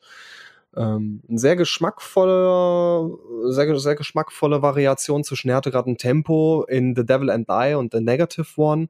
Ähm, wie ich finde, auch sehr, sehr spannende Herangehensweise mit zwei Intros. Man merkt das Fehlen von Joey, obwohl Jay Weinberg auch seine ganz, ganz eigene Note hat. Fehlt mir dieser leichte Hauch von Wahnsinn, dieses Besondere, das Jordison am äh, Schlagzeug ausgezeichnet hat. Ja, das meine ich halt, was man, wenn ich da gleich eindenken darf, was man halt ja nicht so beschreiben kann, ne? Das ist halt dieses Feeling, was er in die Songs eingebracht hat, ne? Richtig, richtig. Und wie ich finde halt, das, was Slipknot da gemacht hat, ist ein künstlerisch sehr interessantes Album, das zeigt, wie die Musiker einen neuen Drummer äh, mit implizieren, aber auch mit dem Thema Tod und vor allem dem Thema künstliche Stagnation, äh, künstlerische Stagnation eingehen. So ein All Hope is Gone Part 2 wäre komplett in die Hose gegangen. Also geht man jetzt wieder so ein bisschen, ich will nicht sagen back to the roots, aber man legt halt den Schwerpunkt mehr auf Atmosphäre und auf Dichte des Sounds. Und musikalisch, wie ich finde, war es eben schwer nach, nach 2008 dem Ganzen noch, einen, äh, noch einen zusätzlichen Push zu verlagen. Also fügt man dem Ganzen neuen Schlagzeugsound zu, eine sehr düstere und melancholische Ebene und hat dann am Ende mit The Great Chapter eine sehr gute Mischung aus harten Tracks und weichen Facetten, wie ich finde, ein sehr, sehr interessantes Album. Okay, ähm, ich höre das völlig anders. das ist ganz lustig. Slipknot bleiben für mich im Großen und Ganzen sehr blass auf diesem Album. Also der rockige Charakter vom Vorgänger ist geblieben. Ein bisschen kommen Elemente aus den ersten beiden Alben zurück, das sehe ich auch so. Gerade Sarcastrophe lässt auch erstmal hoffen, dass es wieder härter und aggressiver zur Sache geht. Und auch die Geschwindigkeit, ähm, die bei Titeln wie AOV, Caster oder Nomadic zurückkommt, ähm, gefällt mir sehr gut. Aber in zum Beispiel The Devil and I und Kill Pop sind sie mir wieder zu standard metallisch, rockig, beziehungsweise letzteres ist auch ein bisschen psychedelisch und dadurch noch ein bisschen weicher. Insgesamt wirkt das ganze Album auf mich wie gewollt und nicht gekonnt. Also für mich hört es sich so an, als sollten hier alte mit neuen Slipknot verbunden werden und das funktioniert einfach nicht. Musikalisch ist grundsätzlich recht wenig an dem Album auszusetzen. Es ist auch angenehm, dass die tiefen Töne zum Beispiel bei Skeptic zurückkommen. Das Drumming, habt ihr auch schon gesagt, ist super und auch einige Gitarrenriffs können was, aber diese Verschmelzung gelingt nicht wirklich. Also ein Song wie Lech, wenn man so ausspricht, wirkt auf mich komplett deplatziert auf diesem Album. Die Ballade oder vielleicht ist es auch keine Ballade Goodbye gibt mir komplett Rätsel auf und ja, zeigt eben, dass hier Slipknot sehr viel gewollt haben und ähm, ja, sich dieser neue Rock-Sound nicht wirklich mit dem alten, aggressiv brutalen Sound zusammenbringen lässt. Man hätte hier vielleicht eher ein Doppelalbum draus machen können, um beide Fanlager zu bedienen. Ich weiß es nicht, aber ja, letztlich ähm, versucht die Band auch in einzelnen Songs diese beiden Stile miteinander zu verknüpfen dieser Spagat gelingt noch am ehesten in Custer oder auch The Negative One, wenn das ganze Album diesen Stil hätte. Also Aggression, Tempo, den ikonischen Gesang, dazu ein bisschen weiter in den Vordergrund getretene Scratches, hat's ja auch schon gesagt, Marcel, und so ein unterschwelliges Riffing, aber gleichzeitig doch die aufgeräumte Songstruktur, die dann bei Volume 3 rauskam und eben beim nachfolgenden All Hope is Gone noch intensiver war. Fasse ich mal zusammen als geführte Aggression, dafür wenig Brutalität, dann hätte diese Transformation einigermaßen gelingen können, aber dann wäre es auch wieder ein sehr gleichförmiges Album gewesen. Also insofern, dieses komplette Album kann für mich sehr, sehr wenig, ist für mich das schwächste Album in der ganzen Diskografie. Okay. Ja, für mich ist es ja das zweitschwächste, ne? Dabei habe ich schon gesagt, ja, ne? Ja. Aber wie gesagt, was nicht heißt, dass es ein schlechtes Album ist. Sechs Punkte. nee, mit Sicherheit nicht. Also jetzt ganz unabhängig von persönlichen Geschmäckern und so weiter, die Musiker sind einfach wirklich gut bei Slipknot. Also die können wirklich was, mhm. die da zu Werk sind. Mhm. Das hört man auch bei The Great Chapter definitiv. Mhm. Also ich bin gerade so ein bisschen im Überlegen, was mein persönliches Ranking wäre. Ich glaube, wenn man die Diskografie rückwärts voranschreiten lässt, allerdings We Are Not Your Kind, über das wir jetzt sprechen, mit All Hope Is Gone austauschen, dann hätte man meine Top 6 quasi, mhm. meine, meine Rangfolge mhm. mit äh, The Great Chapter äh, auf der 2. Und ähm, das finde ich dann doch sehr interessant, aber ich kann euch da auch gut verstehen. Mhm. Aber so ist es dann halt auch für mich sehr interessant zu sehen, warum jetzt Jakob die ersten beiden Alben eben so hoch wertet, wohingegen sie bei mir auf dem vorletzten, letzten Platz dann landen mhm. würden. Man merkt daran auf jeden Fall, dass ihnen definitiv so ein Stilwechsel auch gelungen ist. Ja. Ich spiele mal mit, bei mir ist The Great Chapter definitiv letzter. Mhm. All Hope is Gone vorletzter. Dann käme das Debütalbum Slipknot, dann Iowa, dann We Are Not Your Kind und auf der 1 wäre Volume 3. Ja, bei mir ist Platz 1 wahrscheinlich dann Iowa, Platz 2 ist Slipknot, 3 ist Volume 3, 4 ist We Are Not Your Kind, 5 ist Point 5, The Great Chapter und 6 ist All Hope Is Gone. Ja, so wär's dann. Wobei ich nicht ganz sicher bin, ob nicht doch das Debüt tatsächlich Platz 1 ist. Ja, spannend. Ich glaube, es spielt echt eine Rolle, ja, wann man die kennengelernt hat, die Alben, ähm, ne, was da noch sonst los war im persönlichen Umfeld. Das spielt ja auch immer noch eine Rolle, ne? Ja, denn wenn ich jetzt so einen Sound hören wollte, wie auf den ersten Alben, also was, was in diese brutale Aggression reingeht, dann würden mir bestimmt fünf Bands einfallen, die ich eher hören würde, weil ich sie einfach auch hm. früher mit dieser Art von Musik assoziiert habe.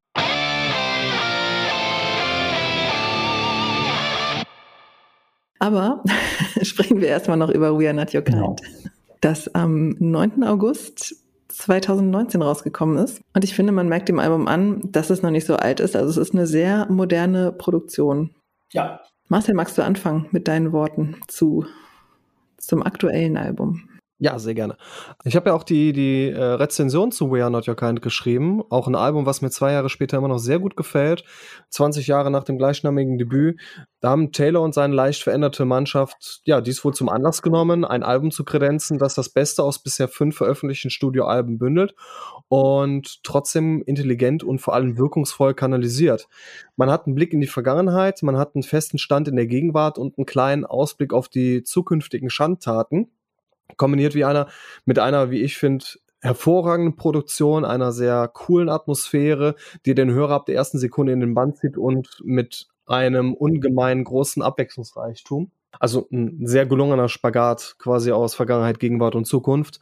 Auch die Langzeitwirkung, wie gesagt, das Album ist zwei Jahre alt, ist kaum von der Hand zu weisen. So viele Passagen und Sequenzen, detailverliebte Momente, die einem erst nach dem vierten oder fünften Durchgang auffallen und für mich für ein sehr hohes Maß an Nachhall sorgen. Unsainted ist eine absolute Hymne, die aufgrund der Chöre, der Dichte und des Aggressionsfaktors als wunderbarer Kontrast hierzu die erste Duftmarke setzt. Danach kommt äh, Nero Ford, ein Ohrwurm erster Güte, Birth of the Cruel, Red Flag zeigen äh, Slipknot einmal mehr von der harten, aggressiven, aber dennoch nicht ganz so wutblinden Seite. Liar's Funeral mit teils akustischen, teils stampfenden Parts. My Pain steckt voller Schmerz, Wehmut, Emotionalität und ist für mich ein sehr gutes Ambient, Elektro-Noise Interlude und Spiders. Spiders ist ein absoluter Hit, könnte man auch als meinen absoluten Lieblingssong von Slipknot sehen, wenn ich jetzt nicht so diese emotionale äh, Schiene mit Left Behind hätte. Aber mit Spiders haben Taylor und Co. ein ungewöhnliches und hochspannendes Meisterwerk erschaffen, sehr verspielt und verschachtelt, sehr cool, dank leichter Jazz-Strukturen, was auch Jakob, denke ich mal, sehr gefallen dürfte. Der Song ist speziell auf jeden Fall. Für mich ist es ein sehr, sehr experimentierfreudiges Album einer eh recht experimentierfreudigen Band, das zwar wie gesagt nicht nur meine Nummer eins ist, aber einen sehr, sehr guten zweiten Platz belegt. Mhm. Mhm. Wie sieht's bei denn bei dir aus, liebe Pia? ähm, ich habe ja schon ein bisschen gespoilert, dass mir das Album ziemlich gut gefällt. Das hat sich aber beim also als ich das Album angemacht habe, äh, erstmal nicht so angefühlt, denn der Chor bei Unsainted ist ziemlich weird. Ansonsten ist es aber ein cooler Opener und wir gehen ja damit fast schon Richtung Metalcore, würde ich sagen. Also eine Weiterentwicklung des Sounds ist definitiv hörbar. Es gibt auch wieder ein paar psychedelische Einflüsse, die sind gut zu hören in Birth of the Cruel und dem von dir eben schon angesprochenen Spiders. Mit Nero Forte gibt's auch ziemlich ungewohnte Töne der Band. Ja, auch einen psychedelischen Einfluss in den Clean Vocals. Ansonsten ist der Song schön zackig und auch in der Rhythmusgitarre ist da viel los. Gefällt mir sehr gut. Generell könnte man die Gitarren auch ganz gut auf ein Melodeath-Album packen. Elias Funeral passt für mich mal wieder gar nicht zu Slipknot selbst. Ich finde, Critical Darling hat was. Ähm, da kommt der Rap auch ein bisschen zurück in den Gesang und insgesamt ist die Band aber auf We Are Not Your Kind noch eine Spur melodischer geworden. Also das zieht sich so durch, dass sie eben auf jedem Album mehr Melodie reingebracht haben. Zumindest klingt es in meinen Ohren so. Aber mit Red Flag zum Beispiel kommt auch wieder ein härterer Song, auch mit tiefen Gitarren, der auch wieder ein älteres Slipknot denken lässt. Sie sind hier aber wesentlich mutiger mit den Scratches und den elektronischen Einflüssen als vorher. Die Percussions kommen auch besser durch und ähm, so könnte ein Album, das mehr Red Flags, Orphans oder Not Long for This World hat, die natürliche Evolution im Sound der Band sein. Ähm, Spiders klingt interessant, sehr elektronisch mit vorwiegend klarem Gesang. Der Song fällt aus dem Album tatsächlich ein bisschen raus, ist aber gelungen und spannend und bringt auch diesen Grusel wieder mit, den ja. Slipknot am Anfang hatten. Allerdings auf eine andere Art und Weise, also eher so Richtung The Birthday Massacre, würde ich sagen. Ähnlich ist es auch mit My Pain, wobei das irgendwie so nach einem spookigen Weihnachtslied klingt, finde ich. Orphan ist ein verdammt starker Song, also innovativ, schön rhythmisch. Also die Evolution des Sounds ist da sehr vorhanden, ist aber auch ein bisschen diffus und weicht immer noch sehr stark von dem ab, womit Slipknot gestartet sind und was eben gut zu diesem Image mit den Masken gepasst hat. Also dieses Düstere und das Bedrohliche ist eben hier wieder stärker da und es ist aber auch ein bisschen was, was zum Beispiel Volume 3 stark gemacht hat, also eben diese Melodie. Ich muss gestehen, dass We Are Not Your Kind, als es rauskam, sehr an mir vorbeigezogen ist. Zu Unrecht, muss ich gestehen, denn das hat wirklich für mich ähm, die Laune gehoben, mich intensiver mit der Band zu beschäftigen. Jetzt bin ich gespannt, was Jakob sagt, ob das für ihn der, der Break, der Abschluss, der ich will nichts mehr mit Slipknot zu tun haben, Punkt ist und wieder komplett auseinandergehen oder ob es dir da ähnlich geht. Nee, nee, nee, nee, nee. ähnlich. Ja, ähm, Marcel hat schon ähnlich das äh, eingeschätzt. Ich finde nämlich auch, dass das Album vieles richtig macht. Es bietet sozusagen einen musikalischen Rundumschlag quer durch den Slipknot-Sound und ist auf jeden Fall vielfältiger als The Great Chapter und hat ausgeklügelte Arrangements als All Hope Is Gone und kommt daher für mich nah an Volume 3 ran, weshalb es ja auch für mich äh, ein Ranking direkt danach kommt. Der Hit heißt hier natürlich Unsainted. Unsainted finde ich das immer ein bisschen schade, seitdem ich ähm, Aufnahmen vom Schlagzeug aus dem Studio mal gesehen habe, wo eigentlich vorgesehen war, dass in den Strophen Jay Weinberg doppelt so schnell Double Bass spielt, wie es aufgenommen wurde. Hätten sie das gemacht, wäre das ein richtig noch typischerer Slipknot-Song, finde ich. So ist er recht. Es ist halt ein Hit, so ein Hit, der auch mal im Radio laufen kann. ne? ähm, aber mit dieser schnelleren Double Bass wäre das noch ein bisschen äh, mehr der alte Sound, so finde ich. Auch ein bisschen verrückter noch. Der ist jetzt sehr brav, so finde ich, für Slipknot-Verhältnisse. Mit Spiders haben wir schon benannt und My Pain gibt es auch wirklich gelungene Experimente. Mit Nero Forte kommen wieder coole Percussion-Einlagen rein. Elias Funeral, ja, der sticht ein bisschen heraus, ist aber wirklich bitterböse, ein bisschen dummig. Ich finde ihn ganz cool. So Way Firth und Orphan, mein Highlight, Orphan ist super, äh, versöhnt Fans erster Stunde. Doch ich muss auch sagen, in der Retrospektive hat We Are Not Your Kind den Test der Zeit bestanden, auch wenn erst zwei Jahre vergangen sind. Kann sich aber auf jeden Fall in meinen Ohren gegenüber den vorherigen beiden Releases behaupten und man kann es auch gut in der Diskografie schon einschätzen oder einordnen. Angeblich ist die Band ja in den letzten Wochen und Monaten im Studio gewesen. Man darf also gespannt sein, ob der Nachfolger mal etwas früher als sonst kommt. Ich würde es cool finden.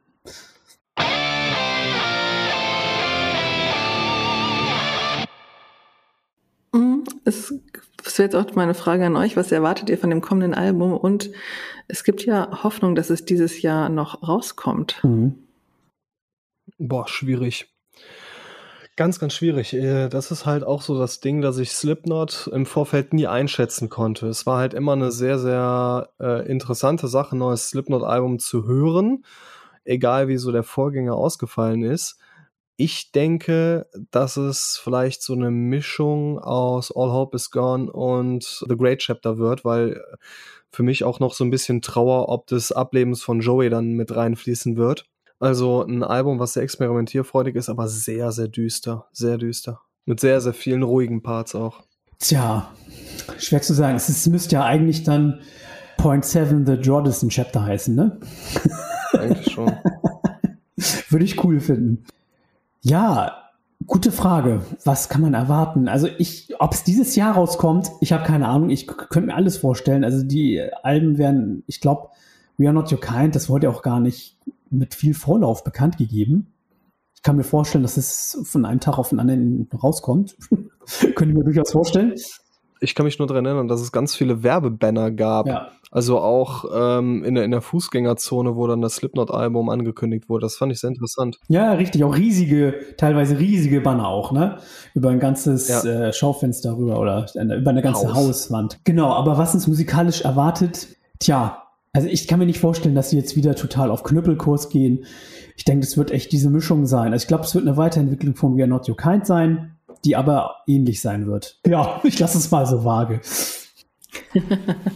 Ja, definitiv ist es schwierig. Das habe ich jetzt auch gelernt, nachdem ich mich intensiver mit Slipknot beschäftigt habe, dass die Band immer Innovationen mit reingebracht hat. Also dass kein Album wie das andere klingt. Es sind immer ja neue Sachen mit reingekommen, Veränderungen mit reingekommen. Teilweise haben, haben die Musiker dann doch wieder versucht, sich auf ihre Wurzeln zu besinnen was, wie ich ja gesagt habe, ähm, in meinen Ohren nicht ganz so gut klingt oder nicht ganz so gut funktioniert. Äh, ich kann mir auch nicht vorstellen, dass es wieder so ein hartes Album wird. Die Sound-Evolution bei Slipknot ist ja doch eher, dass sie melodischer werden. Ich kann mir vorstellen, dass es noch elektronischer wird, beziehungsweise dass sie noch mehr diese Stärken, Percussions und eben ähm, Scratches und so weiter mit rausstellen und das noch mehr mit ihrem ja, mit dem musikalischen Konzept von We Are Not Your Kind verweben. Das würde ich spannend finden. Logischer nächster Schritt, aber logischer nächster Schritt muss ja bei Slipknot nicht der sein, den sie gehen. Auch das habe ich jetzt gelernt. Mhm. Ja, ja. Und eben, ja, ähm, technisch hochwertig und Einfluss für viele, viele Bands, die auch ich heute sehr gerne höre. Definitiv. Mhm. Man kann vielleicht noch erwähnen, dass Slipknot nach dem Tod von Joe Jordison einen Film gemacht haben, so einen Kurzfilm so über ihn. Den kann man ja in den Show Notes verlinken. der ist ganz schön geworden. Gut. Habt ihr noch was hinzuzufügen? Es war in der Woche, wo halt Joey und Mike von Metal Church und der äh, Rusty von ZZ Top gestorben ist. Das war eine sehr, sehr düstere Woche, die mir leider aufgrund der drei Todesfälle noch sehr lange in Erinnerung bleiben wird. Und es war aber in dem Sinne sehr interessant, einfach nochmal so das Vermächtnis von Joey Revue passieren zu lassen, zumindest bei Slipknot. Generell auch zu schauen, wie sich die Band mit und ohne ihn entwickelt hat. Und einfach zu gucken, okay, was sind momentan so meine Lieblingssongs von Slipknot? Oder ähm, in welche Richtung geht momentan der Geschmack? Wie könnte die Entwicklung aussehen? Das war alles sehr interessant. Natürlich auch äh, mit dem sehr, sehr traurigen Beigeschmack. Ähm, ja. Insgesamt gab es ja viele Tragödien beziehungsweise ähm, Schlagzeilen immer um Slipknot herum. Ich denke, das hat teilweise damit zu tun, dass sie eben so erfolgreich waren und dass viel Boulevard auch äh, um sie rum war und teilweise eben auch Image, dass sie wahrscheinlich auch etwas befördert haben. Also was ich so gelesen habe, haben sie ja auch viele Aussagen selbst getroffen. Gerade Corey Taylor mit Ich war total betrunken die ganze Zeit, als wir das Album aufgenommen haben oder irgendwas in der Richtung. Ne? Also sie haben es ja auch selber sehr provoziert, dass gewisse Schlagzeilen über sie dann gekommen sind. Ja, das stimmt. Ich, ich möchte noch eine Sache nochmal äh, mit, mit euch äh, besprechen. Und zwar finde ich das ganz spannend. Es gibt ja manchmal Bands, die eigentlich ziemlich identisch sind wie die, die eine Band, aber niemals so erfolgreich wurden. Ja, wir, wir sprechen jetzt hier zum Beispiel über Mushroom Head. Kennt ihr Mushroom Head? Nein, nur vom Namen. Ja, auch nur vom Namen, aber ich finde das sehr interessant, weil äh, Metal Church und Metallica ja auch damals quasi in einem Atemzug genannt wurden. Was aus beiden Bands quasi geworden ist, hinsichtlich des Bekanntheitsgrades, weiß man ja. Ne, weil Mushroom Head macht eigentlich sehr viel sehr ähnlich. Die haben Masken, es sind auch, glaube ich, neun Leute oder ja, auf jeden Fall viele, ähm, haben auch diesen New Metal Sound, sind aber halt nie so richtig äh, rausgekommen, so, ne? Ja, in Deutschland sind die jetzt nicht so groß, die füllen keine Arenen. Finde ich spannend halt einfach, dass es manchmal so Bands gibt, die eigentlich ein sehr ähnliches Konzept haben, aber nicht so erfolgreich werden, ne? Zum, oder nehmen wir mal Umf und Rammstein. ja, ja. Klassiker. Hm. Ähm, wie ist es denn bei, also Rammstein haben ja mal gesagt, dass Umf ein Einfluss für sie war. Also Umf gab es ja vor Rammstein. Wie ist es denn bei Mushroom ja? Mushroom Head gab es auch vorher. Die gibt es schon seit 93, die gab es schon vorher. Ich habe aber nie irgendwas gehört, dass die mal gesagt haben, wir wurden von denen beeinflusst oder irgendwas. Habe ich nirgendwo gelesen, keine Ahnung. Also ich finde Mushroom Head auch bei weitem nicht so spannend wie Slipknot. Ne? Ähm, wobei die echt interessante Alben auch haben. Ne? Die sind auch extrem vielseitig. Die haben auch ja wirklich, da geht ja auch alles von New Metal über Death Metal bis Jazz irgendwie so gefühlt. Ne? Was vielleicht auch ein Grund ist, weshalb die nie so erfolgreich wurden, weil das halt irgendwie zu viel ist, ne? Zu viele Einflüsse in einem Album sind. Ja. Ja, finde ich auf jeden Fall spannend. Ich wollte diese Folge nicht vorüberziehen lassen, einmal Mushroom Head zu erwähnen. ja, und warum das, wie das möglich ist, ne? Dass es so Bands gibt, die so sich sehr gleich entwickeln, irgendwie, aber doch irgendwie ganz anders dann ähm, sich weiterentwickeln. Ja, ich denke, da ist eben, oder da spielt vieles rein, was wir auch als JournalistInnen gar nicht mitkriegen und als Fans schon gar nicht, was da alles so im Hintergrund abläuft. Denn es ist ja nicht so einfach, dass man eben ein Instrument spielt und vielleicht noch ganz passabel damit unterwegs ist, sondern um wirklich berühmt zu werden, muss man ja viel, viel, viel, viel mehr tun. Also man muss sich ja wirklich aufopfern und vieles, wenn nicht sogar alles andere hinten dran stellen, um so einen enormen Erfolg zu haben, beziehungsweise im Fall von Slipknot, um von heute auf morgen diesen Erfolg zu haben. Da musst du ja wirklich alles hintersetzen, damit das so passiert. Es gibt auch Bands, die organisch irgendwie wachsen. Wenn wir uns jetzt Gojira angucken, die sind ja auch riesig geworden, hat aber auch ein paar Alben gedauert, bis es soweit gekommen ist, also ein paar Alben mehr. Aber Slipknot sind ja von jetzt auf gleich ziemlich bekannt gewesen. Und da steckt wahrscheinlich einerseits so eine Maschinerie hinter, die gesagt hat, wir pusten jetzt hier recht viel Geld rein, was man ja auch ja an dem ganzen Image und so weiter sieht. Auf der anderen Seite müssen die Musiker es sich ja auch verdient haben, dass eine Plattenfirma gesagt hat, wir pusten jetzt hier das Geld rein. Das heißt, dass die technisch gut waren, haben wir schon gesagt, aber die müssen ja auch eine gewisse Einstellung gehabt haben, dass sie sagen, wir wollen wirklich berühmt werden und wir ordnen dem vieles andere unter. Mhm. Ja, stimmt. Ja, das ist ja genauso wie bei Rammstein. Äh, den, den Status, den kennen wir und das bei sechs Alben, sieben Alben, das ist schon äh, sehr, sehr aussagekräftig. Ähm, insbesondere wenn man, wenn man weiß, dass Herzeleid ja damals auch schon ein sehr großer Erfolg war. Mhm. Oder um mal ein Gegenbeispiel zu nennen, The Charm the Fury, eine meiner absoluten Lieblingsbands, die wollten das und die haben es aber nicht geschafft. Also die haben dann nach zwei Alben aufgehört, haben alles reingesteckt, also Zeit und so weiter und so fort. Und dann mussten sie irgendwann sagen, okay, wir können das nicht mehr machen. Wir sind pleite. Wir können nicht mehr 24-7 hier unseren ganzen, unsere ganze Energie in die Musik stecken. Es funktioniert leider nicht. Der Erfolg ist ausgeblieben. Also das, bei manchen Bands ist es ja auch so. Hm, hm. Ja, und insbesondere, wenn man wirklich auch all, alles Private irgendwie hinter sich lassen, hinter sich lassen muss. Äh, das Black Album, 30 Jahre, hat's ja ähm, jetzt auf dem Buckel. Und da gab's eine sehr interessante Frage dazu, was während der Produktion vom Black Album passiert ist. Und drei der vier Bandmitgliedern haben sich scheiden lassen. Mhm.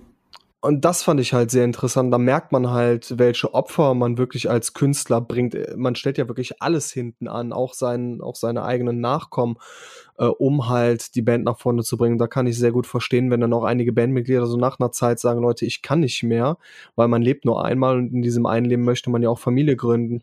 Und ähm, ja, jetzt im Fall von Metallica, ich glaube, äh, der Einzige, der da wirklich die Ehe halten konnte oder die Beziehung war James Hetfield. Alle anderen drei Bandmitglieder, Kirk, Jason und Lars, haben, mussten dann eine Scheidung durchleben inmitten der Produktion vom Black Album. Hm. Ist ja bei Slipknot auch viel, also ich habe auch so ein bisschen über die Bandmitglieder gelesen und da sind ja auch viele gescheiterte Ehen und Beziehungen dabei und das ist ja auch mit ein Grund, also erstmal, wenn man sich jetzt anguckt, warum gibt es viel mehr männliche Musiker als weibliche generell in dem ganzen Showbusiness, ne? Ja. Ähm, und ein Grund ist sicherlich auch, dass Männer eher von ihren Frauen dann unterstützt werden und es dann für sie auch einfacher ist, ihre Familie zu verlassen, weil es eben einfach dieses traditionelle Bild oder auch dieses traditionelle Geschehen einfach ist. Also es, die Mutter bleibt eher zu Hause als der Vater. So schade das ist. Und ich hoffe, dass sich das wandelt, aber so ist es einfach.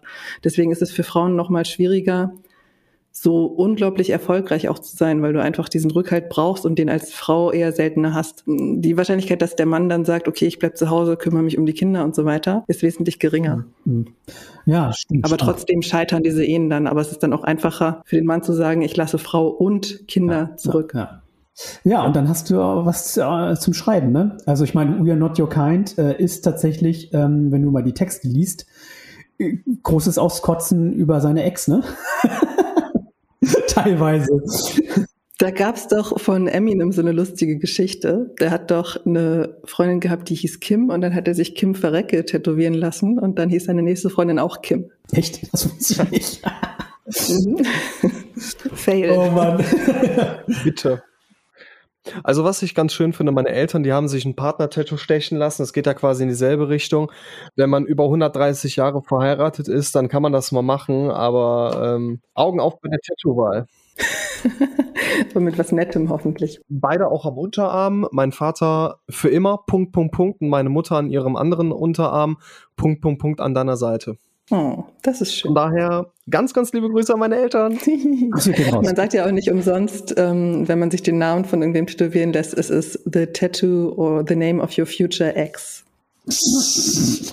man sollte vorsichtig mit sowas sein. Ja, ja, ja, stimmt.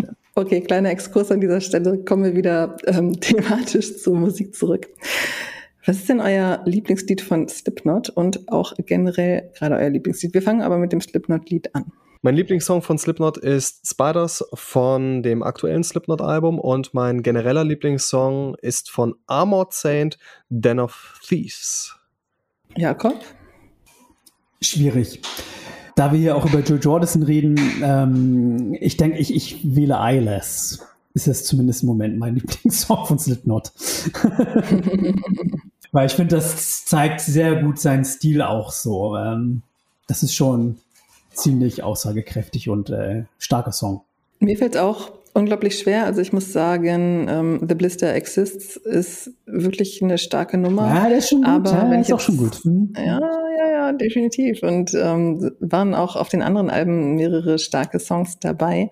Allerdings, was so von jetzt auf gleich gezündet hat bei mir, war Orphan, auch vom aktuellen Album Your Kind. Mhm, coole Wahl, mhm, auch gut. Und ganz generell ähm, fällt mir auf, wie lange wir nicht mehr miteinander gesprochen haben. Oder wie, wie lange ja, meine letzte Podcast-Aufnahme her ist. Denn wir haben noch überhaupt nicht über Lorna Shaws geniale EP And A Return to Nothingness gesprochen und diesen absolut traumhaften, genialen Titeltrack, den ich mir in Dauerschleife anhören kann und der, ja, gerade mein absolutes Lieblingslied ist. Lorna Shaw and I Return to Nothingness. Hört es euch an. Es ist eine, seine ureigene Art wunderschön. Oh. Damit sind wir durch und Jakob muss keinen generellen Lieblingssong benennen. Yes. Klug aus der Affäre gezogen. Ich hoffe, ihr da draußen hattet Spaß bei unseren Ausführungen über Slipknot und konntet euch entweder mit dem langjährigen erste Stunde Fan Jakob, dem zwischendurch sich intensiver mit der Band beschäftigt habenden Marcel oder mir, dem Greenhorn in diesem Fall ähm, identifizieren und ein bisschen was mitnehmen und hat wieder Lust auf Slipknot und auf das, was ja die Herren jetzt demnächst hoffentlich veröffentlichen werden. In diesem Sinne bis zum nächsten Mal. Macht's gut. Ciao. Tschüss zusammen. Tschüss.